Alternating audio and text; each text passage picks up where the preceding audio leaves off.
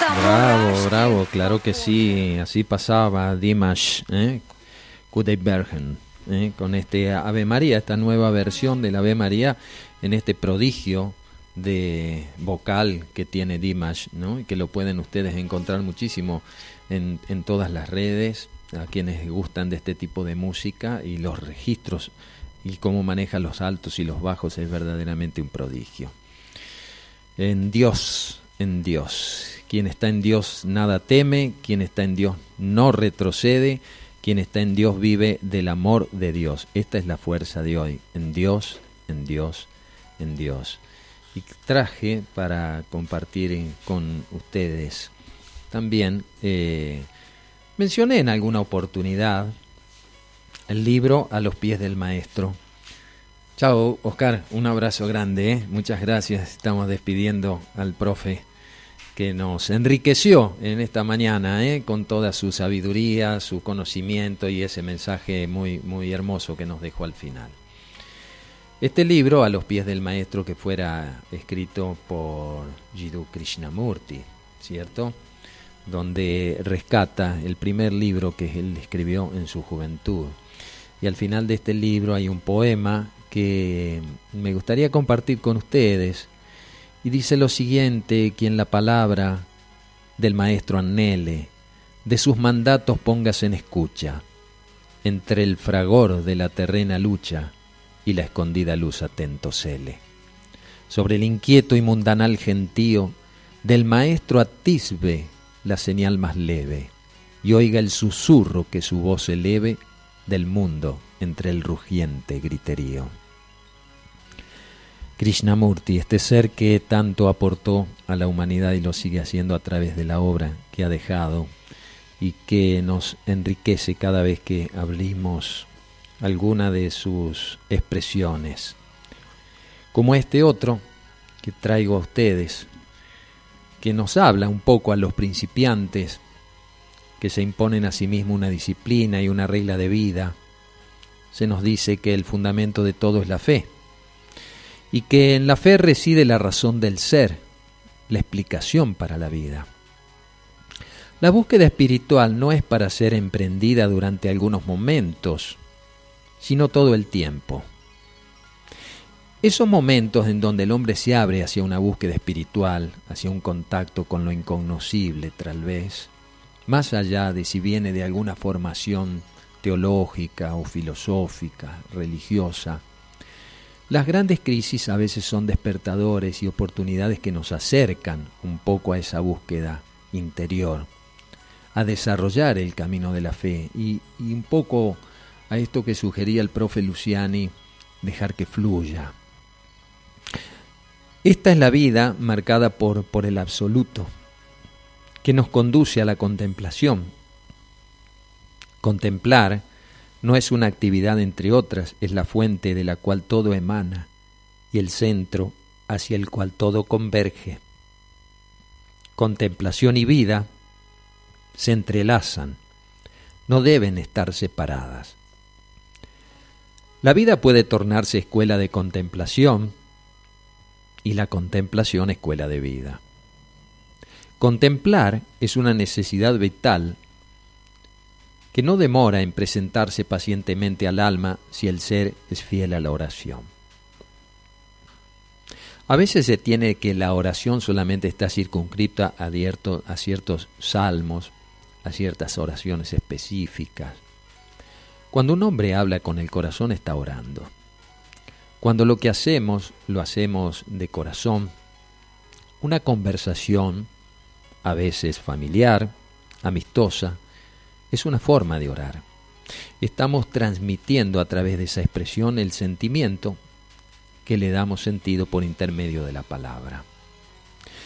En la oración el alma encuentra sustento para la propia incapacidad de mantenerse en pobreza y encuentra alimento para sus aspiraciones. En la oración madura todo el día, es colocado bajo el signo de la unión con la jerarquía. La oración puede ser verbal o puede ser mental. Un pensamiento también es parte de una oración.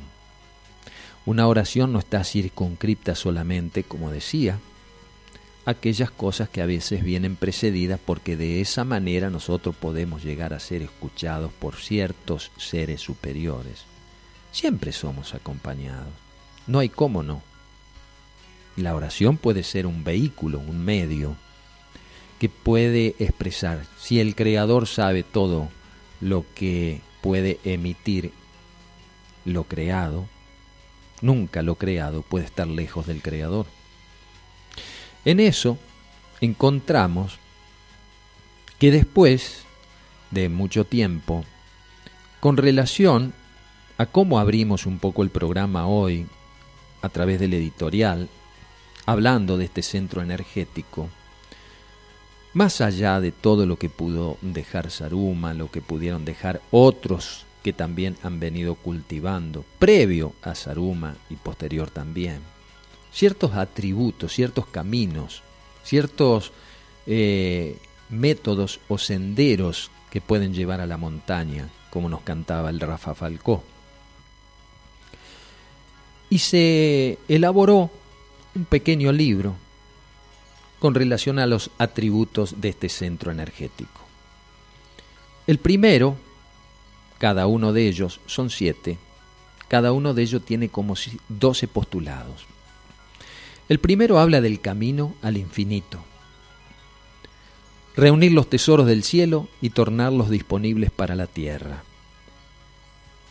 guardar las leyes mayores, disolver disolver los vínculos que atan a la tierra, colocar al único en la propia vida, colocar toda la vida en el único, abrirse al misterio del único viviente en cada ser, reconocer que Dios nunca pide lo imposible, encontrar la fuente común a todas las vertientes, sintonizar con la vida superior, la propia vibración, dejarse acoger por los planos internos de Erx, transmitir reverencia, receptividad y devoción a lo sagrado, aprender a servir en la unión de las esencias.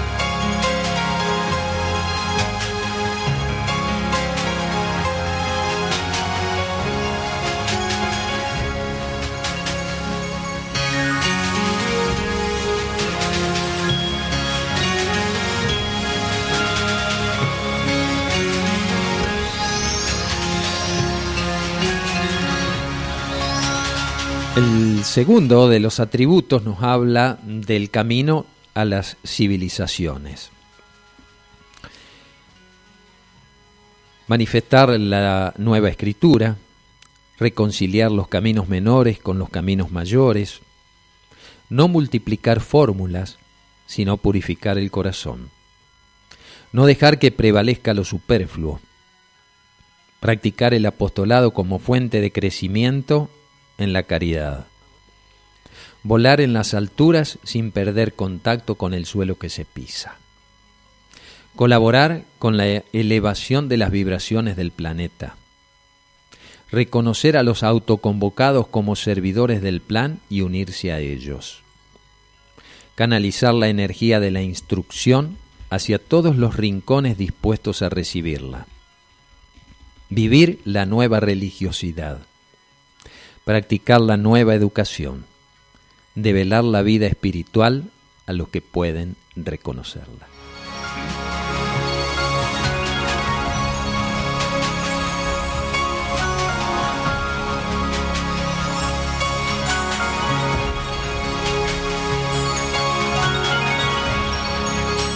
El tercer atributo nos habla del camino al cosmos.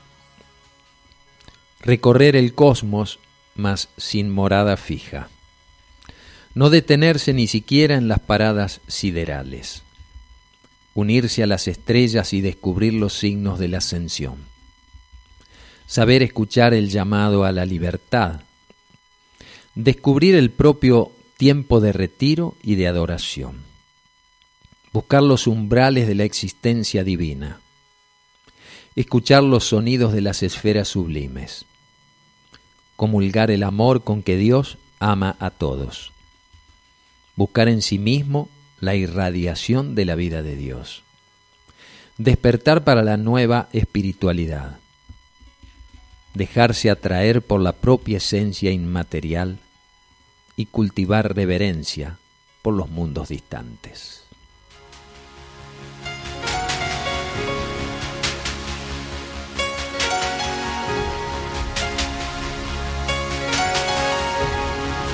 El cuarto atributo habla del camino al mundo interior. Caminar solo en la integridad interior. Alimentar la llama oculta en el corazón. Retirarse a la nada para llenarse del todo. Escuchar la voz y unirse a sus melodías. Orar en espíritu. Amar en espíritu estar delante de los misterios y saber revelar nuevos caminos, prepararse para trascender la forma, dar lugar a lo inesperado y a lo desconocido, cuidar los caminos manteniendo las puertas abiertas, abrir las puertas para universos paralelos, estar atento a lo único necesario.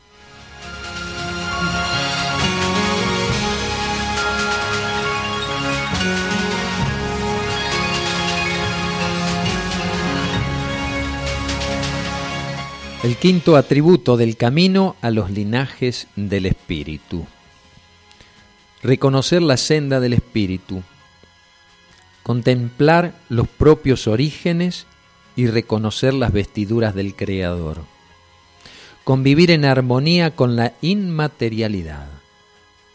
Buscar el silencio interior para que las cuestiones humanas no impidan avanzar abrirse a la luz escondida en las propias partículas materiales, dejarse introducir en la nueva filosofía, trascender las polaridades y tocar el aura de lo inanimado, aspirar al templo de la esfera, donde grupos internos se reúnen independientemente del rayo de cada ser buscar la elevación del espíritu para promulgar con los grupos internos de almas y de mónadas.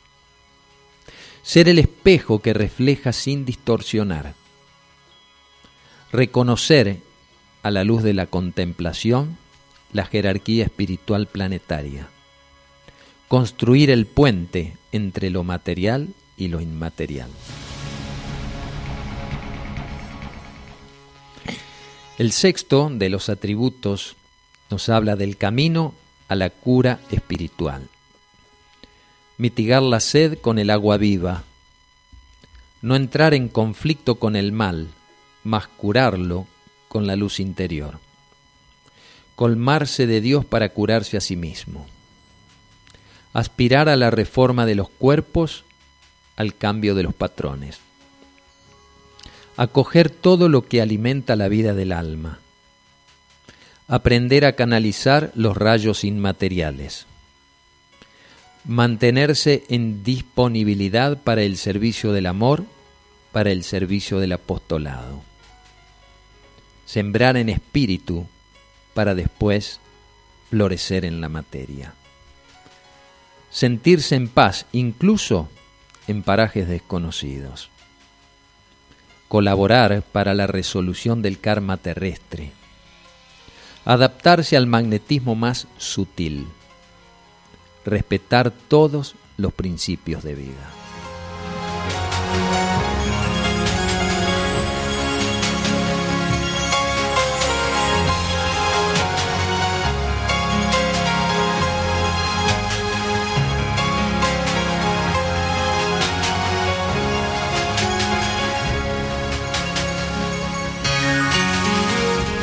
Y el último de los atributos, el séptimo, con estos doce postulados, del campo, del camino a la nueva humanidad. Buscar en secreto, más dar testimonio del encuentro. Preparar los espíritus para la nueva siembra. Levantar la frente para visualizar los nuevos rumbos. Caminar descalzo por los nuevos caminos.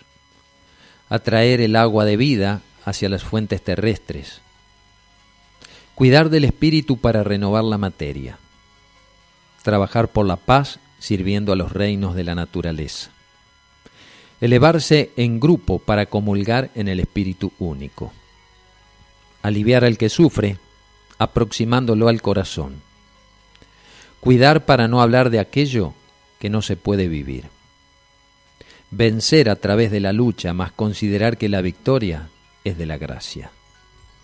Y por último, establecer una jerarquía de valores en la propia vida. Los siete atributos de Erx y sus doce postulados en cada uno de ellos.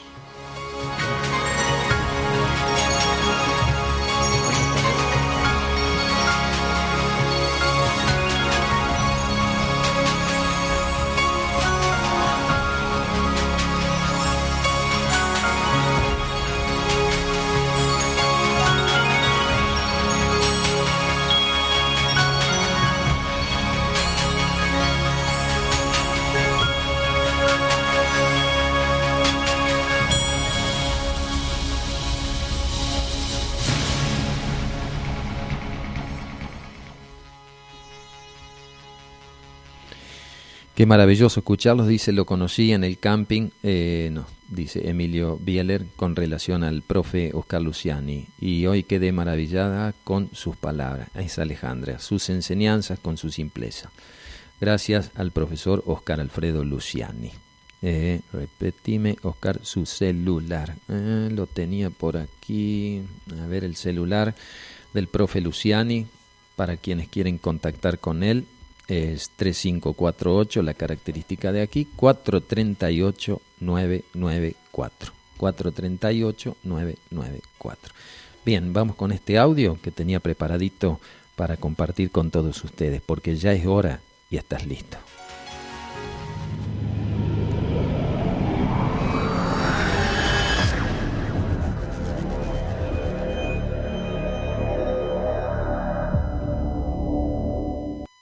Bienvenidos, mis amados. Sepan que estos mensajes se les traen con amor y con la intención de brindarles aliento, información y verdad a ustedes, los valientes que eligieron estar en la Tierra en este momento, para ayudar a la evolución espiritual de la humanidad, a través de la presencia de su luz y conciencia. Honramos a todos y cada uno de ustedes y somos plenamente conscientes de su frustración con la aparente lentitud del cambio, y las situaciones inquietantes que ocurren continuamente en todo el mundo. Sin embargo, sepan que todo esto les quedó claro antes de que decidieran encarnar y, sin embargo, deseaban ansiosamente ser parte del proceso de ascensión de la Tierra. Sabían que su luz y conciencia serían necesarias y que las energías superiores entrantes harían que fuera la oportunidad perfecta para limpiar la vieja energía restante para ustedes. Sepan que todo está procediendo de acuerdo al plan a pesar de cómo pueda parecer a juzgar por las apariencias. Es un proceso y no puede ocurrir de la noche a la mañana. Una gran cantidad de vieja energía se está eliminando actualmente de la Tierra misma en todo el mundo, especialmente en tierras que han estado habitadas durante mucho tiempo. Las energías formadas a partir de siglos de guerra, dominación, lucha, pobreza y todo tipo de violencia, ahora están saliendo a la superficie, en áreas que necesitan desesperadamente limpieza. Los dictadores y otras personas en posiciones de poder, están comenzando a sentir que el poder sobre los demás, del que siempre han disfrutado, se está debilitando, y están sintiéndose amenazados sin saber por qué. El miedo está causando que algunos de ellos, arremetan en formas, que representan su estado de conciencia. Sin embargo, estas viejas formas se están volviendo obsoletas rápidamente, porque las energías que las han mantenido y sustentado, creencia, están comenzando a disolverse, y continuarán haciéndolo a medida que más luz penetre en la conciencia colectiva. Es un tiempo de luto para muchos. un tiempo en el que la mayoría, tanto los despiertos como los no despiertos, están experimentando una sensación de tristeza no identificada. A medida que lo familiar comienza a desvanecerse, causa miedo a lo desconocido en aquellos que no saben que hay nuevas y mejores formas por venir, por lo que continúan creyendo que, a pesar de lo perturbadoras y dolorosas que algunas de las viejas formas pueden haber sido, y lo fueron, son las formas correctas. Muchos de ustedes simplemente están sintiendo esta energía, que no es suya. Se encontrarán cada vez más llamados a ayudar a quienes se sienten atraídos por ustedes con preguntas e inquietudes reconocen tu estabilidad frente a las apariencias externas y quieren esto para ellos. Se convertirán, y muchos de ustedes ya lo son, en maestros para aquellos que están listos para la verdad y la buscan. Sin embargo, aún más importante que el trabajo externo es el trabajo interno, su capacidad de ser continua y silenciosamente en la luz, que ustedes son. Sin el interior no puede haber exterior.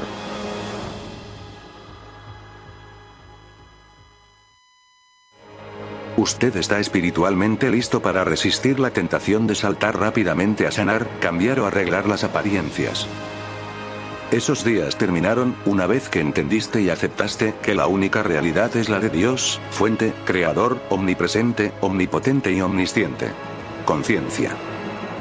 Una vez que esto se entiende y acepta, que hay que arreglar a menos que continúe la creencia en dos poderes, cuando vives la vida desde una conciencia, que ya no está abarrotada de creencias de dualidad y separación, la energía de tu conciencia iluminada fluye, automáticamente donde quiera que estés. Porque eso es quien eres. Permitan que su luz fluya hacia la tierra, las personas y los países, y hacia todas las situaciones sin apegarse a las intenciones, de cómo creen que deberían ser. Cuando reconoces la luz y la perfección ya presentes en ellas y como ellas, estás trabajando desde un nivel superior, el nivel de unidad. Solo Dios es la realidad. Y las formas del bien y del mal de las que eres testigo, son falsas traducciones mentales de la realidad espiritual que subyace a todo. No se puede hacer algo de la nada. La mente se nutre y presenta estados de conciencia personales y colectivos, siendo la conciencia la forma sustancia, que en la tercera dimensión suelen estar condicionados por creencias de dualidad, separación y dos poderes. Es por esto que los muy evolucionados en el tiempo han dicho que el mundo es una ilusión.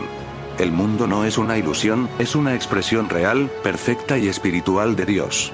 Más bien, es el hipnotismo de la humanidad, y las falsas creencias sobre el mundo lo que constituye la ilusión. Puede decir que esto es imposible, y muy poco práctico en el mundo ordinario, donde los eventos de violencia y discordia ocurren regularmente, pero es por eso que ustedes, que están despiertos, eligieron estar en la Tierra en este momento. Viniste para sembrar la conciencia colectiva con la verdad tal como Jesús sembró el colectivo hace mucho tiempo cada vez más verdad en lo colectivo, permitirá a quienes buscan mejores y más elevados caminos acceder a ella. Esta es la única forma en que un mundo dormido puede salir de su densidad actual y entrar en las realidades del universo de la creación de Dios.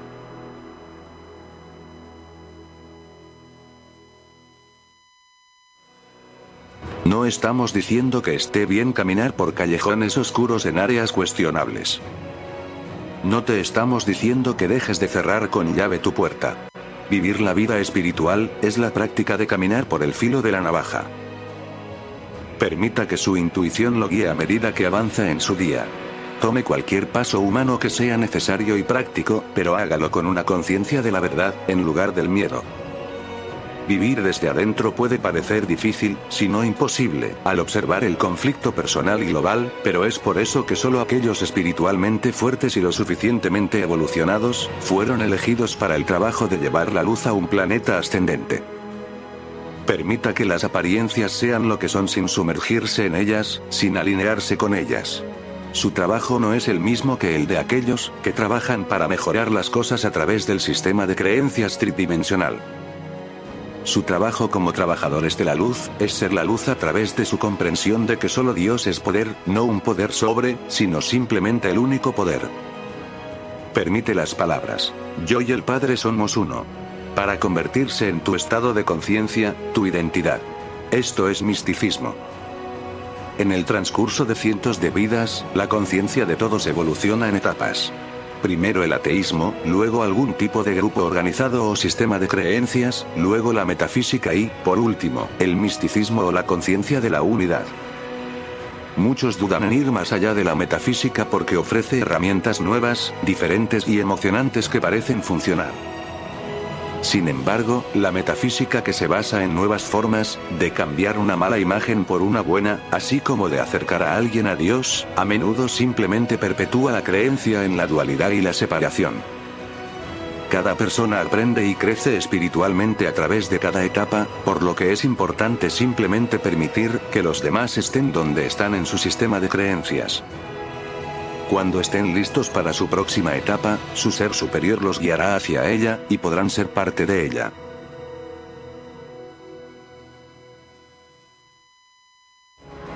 El proselitismo es una actividad muy basada en el ego. El misticismo es una conciencia alcanzada de la unidad que se vive automáticamente incluso cuando se deben seguir los pasos humanos ordinarios.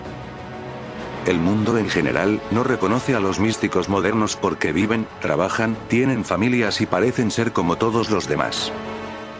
En general, el mundo sigue pensando en los místicos tal como han sido representados en tarjetas sagradas, obras de arte, estatuas, etc. Ojos cerrados, manos cruzadas y una luz brillante alrededor de la cabeza.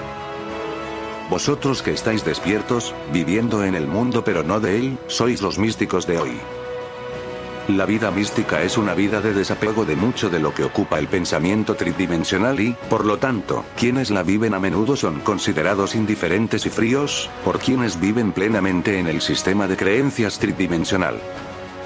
Ser un místico moderno, nunca interfiere con ser cariñoso y cálido, sino que encarna la esencia misma de estas cosas. El misticismo es para lo que te has estado preparando a lo largo de tus muchas vidas de búsqueda espiritual, cuestionamiento, estudio y práctica. A medida que te adentres profundamente en la conciencia de tu yo divino, muchas formas anteriores de resolver problemas, y vivir la vida en general continuarán presentándose ante tu conciencia porque estás acostumbrado y familiarizado con ellas. Sin embargo, es posible que descubras rápidamente que las formas, acciones, palabras, ideas, etc., que te funcionaron bien en el pasado, ya no funcionan como antes. Esto se debe a que has evolucionado, y ya no estás alineado con esto.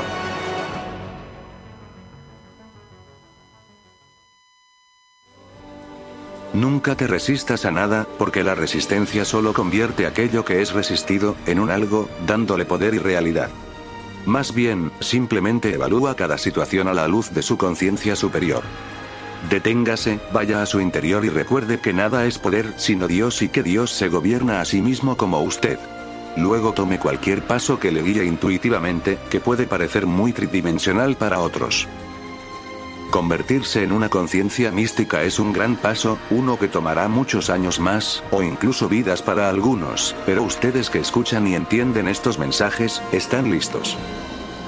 En algún momento, cada alma finalmente se da cuenta de que todas las cosas diseñadas para acercarnos a Dios, son solo cosas que lo mantendrán creyendo, que está separado de Dios y de todas las expresiones de Dios.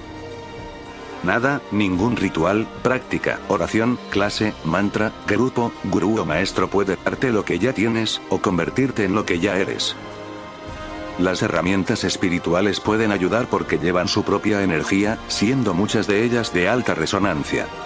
Cuando te alineas con la energía de ciertas oraciones o prácticas, etc., puedes elevarte temporalmente a su nivel. Pero siempre será temporal, porque tu propio estado de conciencia es lo que te gobierna. Usa estas cosas, ámalas, pero nunca olvides que las herramientas espirituales están destinadas a ayudarte, nunca destinadas a convertirse en el Dios de uno. Seguir dependiendo de las herramientas espirituales, o de alguna persona creyendo que las necesitas, es una forma de idolatría que te bloqueará un mayor progreso evolutivo. Es hora, y ya estás listo. Ahí está, es hora y ya estamos listos. ¿eh? Para dar este salto, este salto cuántico, este salto también de nueva filosofía o la nueva religiosidad, como habla de alguna manera los atributos de Erx. Sí, el programa queda grabado para Tere Ferradas, después ya lo iremos enviando. Muy buenos días, como siempre, gracias por este hermoso programa, por cada invitado y la sabiduría compartida al profesor Oscar Luciani, a quien escuché el 22 de febrero aquí en el balneario municipal, en el camping. ¿eh? Un abrazo de luz, Vero, desde Moreno. También un abrazo para, para ti. Ya nos estamos despidiendo, ¿eh? faltan cinco minutitos aproximadamente. Lo que sigue es tercer ojo con mi hermano del alma, Fabián Ceballos, y al atardecer otros hermanitos del alma, Andrea Mayuri, Carlos Alberto Gallo, con Peregrinos. Tres programas que hacemos este sábado holístico. Y al cierre, la señora Laura Bergerio con Serenamente. Esta es la programación para hoy de esta nuestra querida Radio Limón. Desde aquí, desde Tacuarí 2444 en el barrio Las Gemelas, mirando este hermoso paisaje, sintiendo las vibraciones de estas sierras, de estos lugares en donde la vida nos trajo un día para decir, aquí es por donde estará tu próxima bendición, tu próxima experiencia, tu próximo momento de aprendizaje. Y eso sucede para muchas personas que nos visitan. Y aquellos que no pueden visitarnos, nos acercamos nosotros a través de esta frecuencia, la 90.3 Radio Limón. Así ha pasado un programa más, la edición número 83 de La Otra Realidad, un puente entre dos orillas. El próximo sábado tendremos un programa grabado muy interesante también y nos reencontraremos Dios mediante de aquí a dos o tres sábados ¿eh? a través de la vibración en cuerpo presente desde el estudio. Gracias Facu en la operación técnica.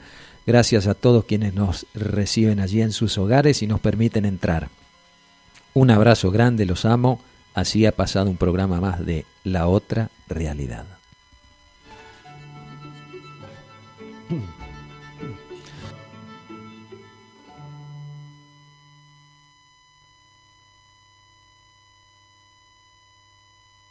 ...90.3... Capilla del Monte